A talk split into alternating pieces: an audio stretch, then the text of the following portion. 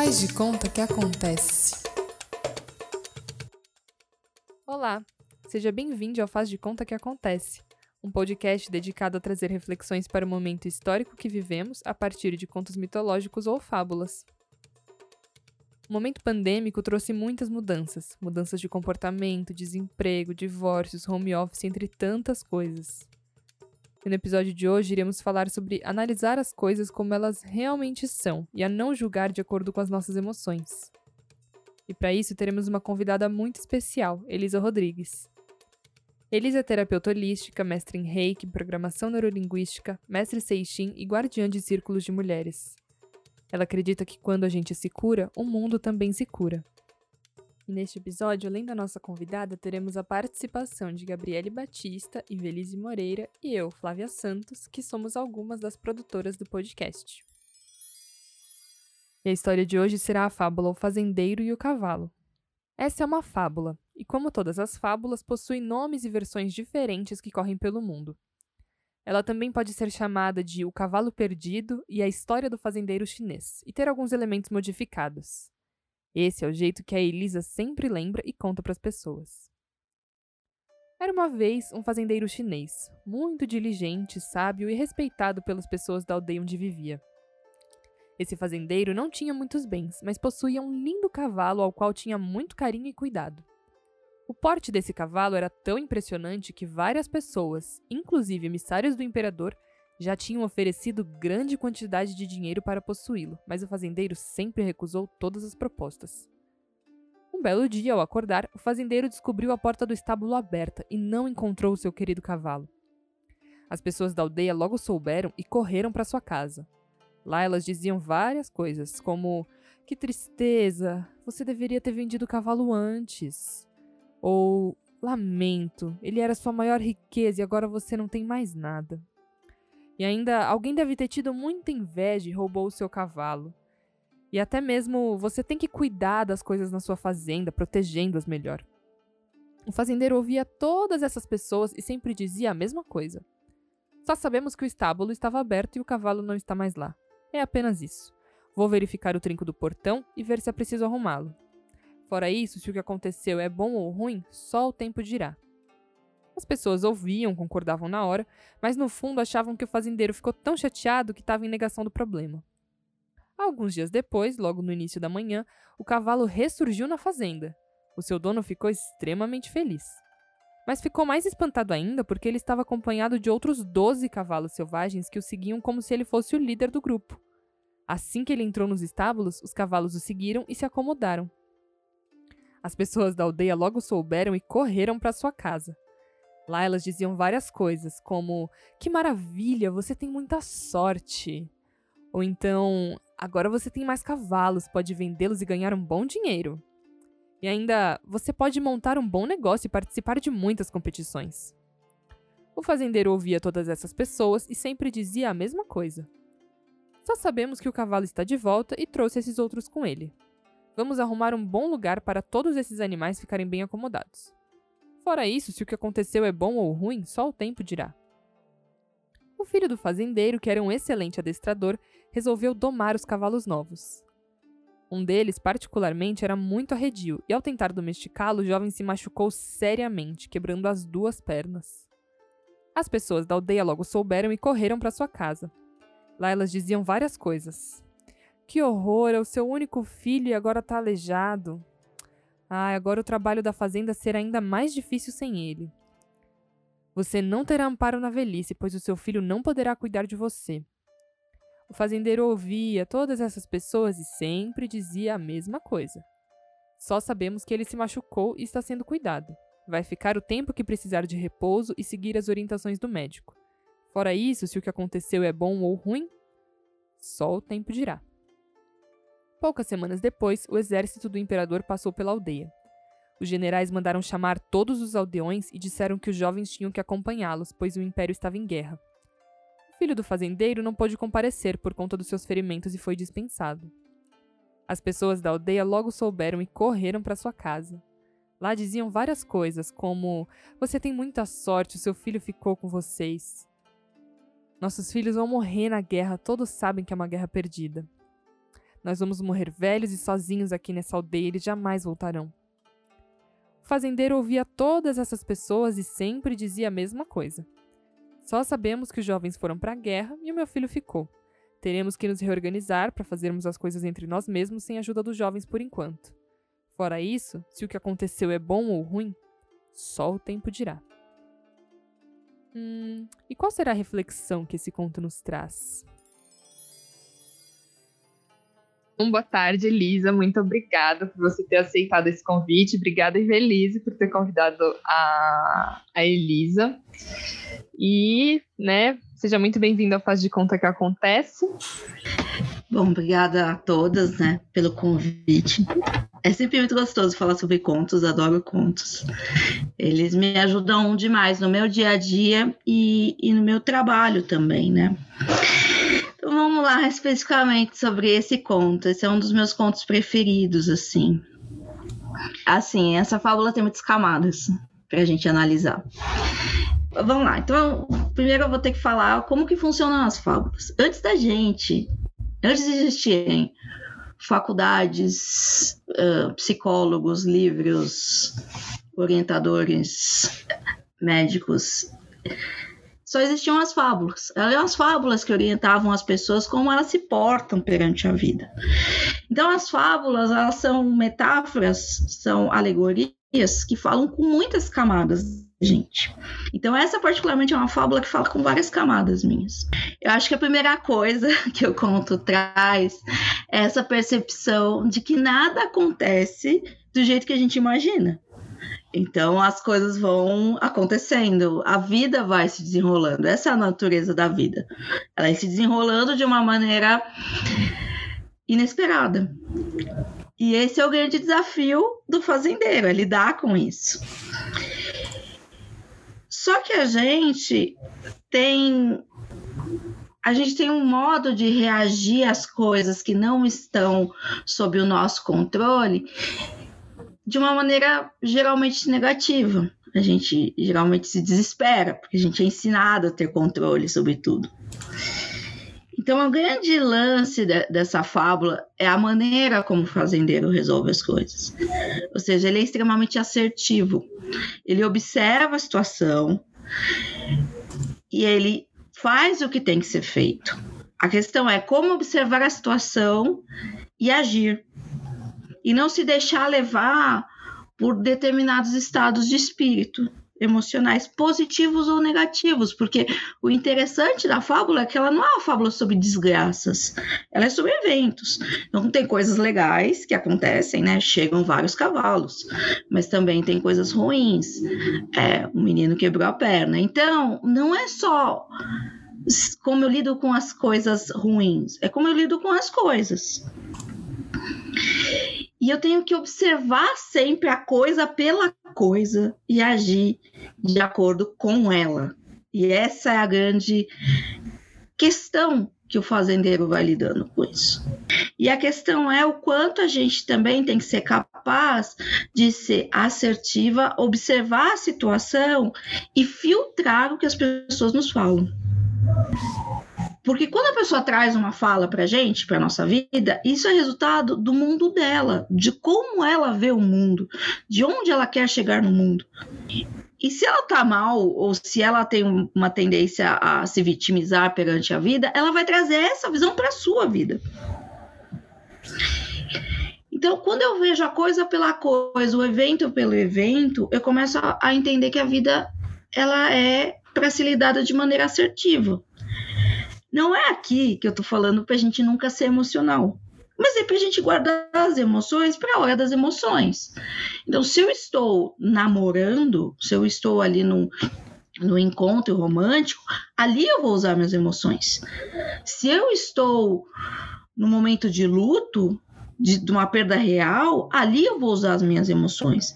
Mas no dia a dia, conforme as situações vão acontecendo, ainda mais num cenário como o nosso, o quanto não é importante eu ter um olhar assertivo para ir agindo e não de repente cair num poço sem fundo, porque a gente está um ano sem saber o que fazer. Então essa assertividade ela é muito importante. Também é importante a gente ver que as coisas não, nunca estarão sob o nosso controle, nunca na vida, né? E nem sempre o que parece que é ruim é. Se eu sei lidar com aquilo de uma maneira assertiva, de uma maneira pontual, eu consigo perceber a lição que aquilo guarda. Então, a gente está tendo algumas mudanças estruturais por conta do cenário pandêmico que não existiriam se não houvesse a pandemia. Ou então a gente está tendo alguns posicionamentos que estão sendo antecipados graças à, pandemia. Um, um, processo nas empresas de se aceitar o teletrabalho ou home office, né? Se aceitar que as pessoas começassem a, a a ficar em casa, mas isso era muito incipiente, isso era muito pequeno, porque as empresas ainda estavam lá nos processos antigos de controle, elas não estavam afim de deixar a galera em casa. Só que agora ela tem que deixar a galera em casa e ela começa a perceber a vantagem de deixar o funcionário em casa. Então, pós esse cenário pandêmico, muita gente vai começar a ficar mais tempo em casa, se não período integral em casa, porque as, as, empresas começaram a ver a vantagem disso. Isso é muito importante a gente ver que o cenário. Em nenhum momento eu estou aqui no, no processo negacionista, né? De achar que esse é um bom cenário. Isso não é um bom cenário. Mas eu tenho que olhar cada pedacinho de maneira assertiva. Né? Uma coisa é a gente fazer as análises institucionais, é, as questões de saúde coletiva, outra coisa são as questões individuais. Então, particularmente, essa é uma fábula para a gente lidar com as questões particulares, individuais, né? Não estamos aqui fazendo um negacionismo global político ou, ou coletivo. A gente precisa, sim, começa a, a ver o, as vantagens, né? Algumas empresas mudaram modelos de negócio por conta desse cenário pandêmico. É, alguns lugares, algumas cidades, as pessoas começaram a ir mais de bicicleta para poder fazer isolamento social, então essas cidades começaram a investir em ciclovias. Então, não é aqui é sendo um pouco poliana, vai sendo um pouco positiva, mas é entendendo que uh, eu não tem só um lado ruim das coisas. Eu preciso esperar o tempo passar, e acho que essa é a grande questão. Eu preciso esperar o tempo passar para poder saber se isso que está acontecendo é bom ou ruim. E é, acho que é justamente o ponto que você falou, chegou um momento do home office que eu não estava frustrada por estar de home office, eu estava frustrada por olhar na minha janela e estar presa no limite dela, e estar é, incumbida dessa nova realidade. É, chamo de The New Normal, né? Eu não gosto muito dessa expressão, mas eu, o novo normal basicamente é a nossa adaptação para um sentido do que é normal, porque a gente não considera normal a pandemia, mas o normal é essa nossa questão de adaptação mesmo. E perceber que esse choro e angústia vão dificultar cada vez mais esse, essa visualização dos resultados. Literalmente, porque o, o choro acaba traduzindo muito nessas nossas emoções, traduzindo muito esse contexto que é muito maior que a gente e é aquilo, a gente é participante do processo e esse processo está sendo difícil. Sim, o interessante da gente ver, já que a gente está falando aqui de saúde mental, é não entrar no negacionismo também de que não está acontecendo nada, ou então é, achar que, nossa, é, está tudo bem, sabe? Eu estou ótima, eu estou mas o que, que eu posso fazer nesse exato momento com as situações que estão acontecendo, né? Eu comentei em uma das nossas aulas que a gente escutou um clamor do nosso colega, de tipo, nossa, mas está tudo acontecendo na situação política, econômica, tá tudo tão assim, a gente não faz nada, a gente não reage a nada. E eu comentei, gente, o que a gente tem que fazer agora é real chorar. E você tem que sentir isso, você está vivendo, o confronto com a realidade é esse, e esse está sendo o nosso momento de permitir sentir. A humanidade perdeu esse sentido, esse sentir, essa permissão de poder viver essas coisas difíceis e sofrer as coisas difíceis. Só que é, eu volto naquele ponto, o sofrer não é que é, é a demanda integral do seu ser, você não tem que fazer mais nada. Mas você tem que colocar esse atributo dentro de si de novo e permitir que ele se rotacione, permitir se entender, permitir entender como é você, como você se sente, por que que você sente isso. É uma questão de discussão mais interna e não tem nada de ruim nisso. É, aí a gente entra num processo muito interessante, assim. A gente tem entre 30% a 50% da população mundial de introvertidos, né? Eu sou uma pessoa introvertida. Então, eu estou acostumada a ficar sozinha, eu estou acostumada a ficar nos meus pensamentos. A minha, a minha vida particularmente não mudou tanto com a pandemia, sabe? Tem uma amiga que brinca, minha vida já era pandêmica, eu que não sabia, sabe? Assim, tipo, a gente já é introvertida. Para as pessoas extrovertidas, o desafio é esse, porque é o desafio do isolamento. O desafio do isolamento, o que, que ele traz consigo, fora todas os medos reais e, os, e as precariedades reais, né, que a gente está vivendo hoje, a gente, a pessoa não só a pessoa extrovertida, mas a pessoa que está aqui vivendo intensamente o mundo, ela de repente se depara com ela mesma. De repente ela se depara sozinha. De repente ela se depara com as dores dela. O que ela estava tampando indo no cinema, o que ela estava tampando indo no restaurante, o que ela estava tampando saindo para badalar, o que ela estava tampando indo almoçar na casa da mãe, tudo que ela estava tampando se mexendo, agora ela tem que ficar quieta em casa e encarar. Então, a gente tem um, um, processo muito complexo aí com relação ao viver as nossas dores, que se intensifica a hora que eu tenho que ficar sozinha. Porque até então, eu, eu, o que eu encaro a pandemia no aspecto de evolução pessoal, de autoconhecimento, é isso. A pandemia é um chamado para a gente se encarar, para a gente tirar os excessos que a gente tinha. Então, eu queria perguntar para Elisa como que essa fábula reverbera na vida dela. Então, uma primeira camada, essa que está aqui cotidiano, levando o dia a dia, realmente, o mantra de que se isso é bom ou se é ruim, só o tempo vai dizer, cara, é o mantra. É o mantra. É lembrar de ser assertiva, não julgar a situação, fazer o que tem que ser feito, agir como tem que ser e esperar o tempo, dizer o desenrolar, porque a vida, ela, ela não é um evento. A vida, ela é um, um desenrolar de eventos. E quando a gente faz, olha o recorte, a gente pode se desesperar, que é essa questão da pandemia, por exemplo. Eu estou olhando o recorte da pandemia, um recorte longo, um ano tal, mas eu ele ainda é um recorte. Assim, eu tenho eu vou fazer 44, cara, é um ano de 44. Entende? Assim, não é um negacionismo, mas é entender que isso é um pedaço da minha vida e minha vida tem muitos pedaços. Quando eu deixo o tempo agir, e aí entra aí um componente muito importante que é essa sabedoria que as pessoas mais velhas têm, porque elas já viram muita coisa, porque elas já entenderam a ação do tempo perante as coisas. Então, o tempo mostra se aquilo é bom ou é ruim. O tempo mostra a lição daquela situação. Toda situação, boa ou ruim, tem uma lição. E eu acho que essa é a primeira camada que a fábula fala comigo. Esperar, não julgar a situação, ver o que vai acontecer.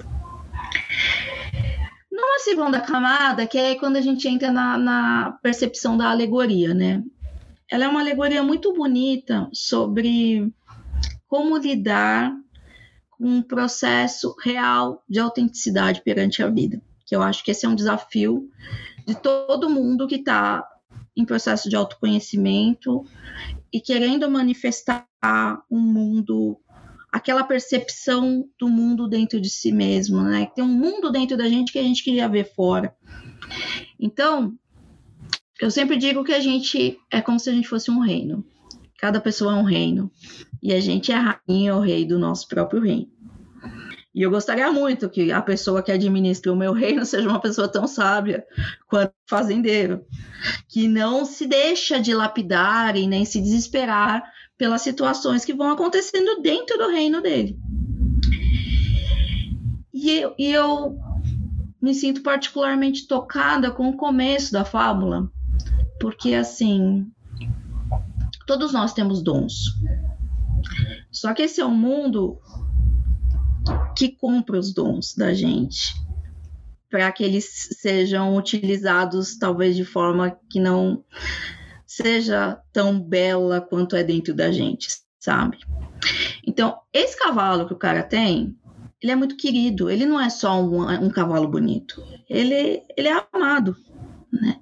Quando ele deixa de vender o cavalo, que para outras pessoas só iam ser uma insígnia, só ia ser um, um troféu, ele está dizendo quanto que o que é dele e é amado é importante, que não vai entrar para esse grande rol de alguém que não vai entender a, a vida desse ser, né? Não é um cavalo bonito, é um ser vivo. E os nossos dons são assim também. Todas as, as fábulas me ajudam a seguir em frente porque elas pipocam na minha mente. Elas falam com o meu inconsciente, sabe? Com o meu subconsciente.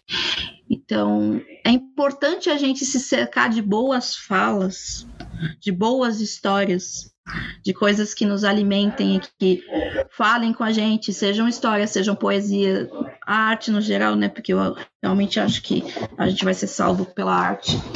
A gente tem que se cercar disso para poder seguir em frente, não só no cenário pandêmico, mas num cenário em que a gente quer realmente manifestar nossa força no mundo, a nossa beleza no mundo.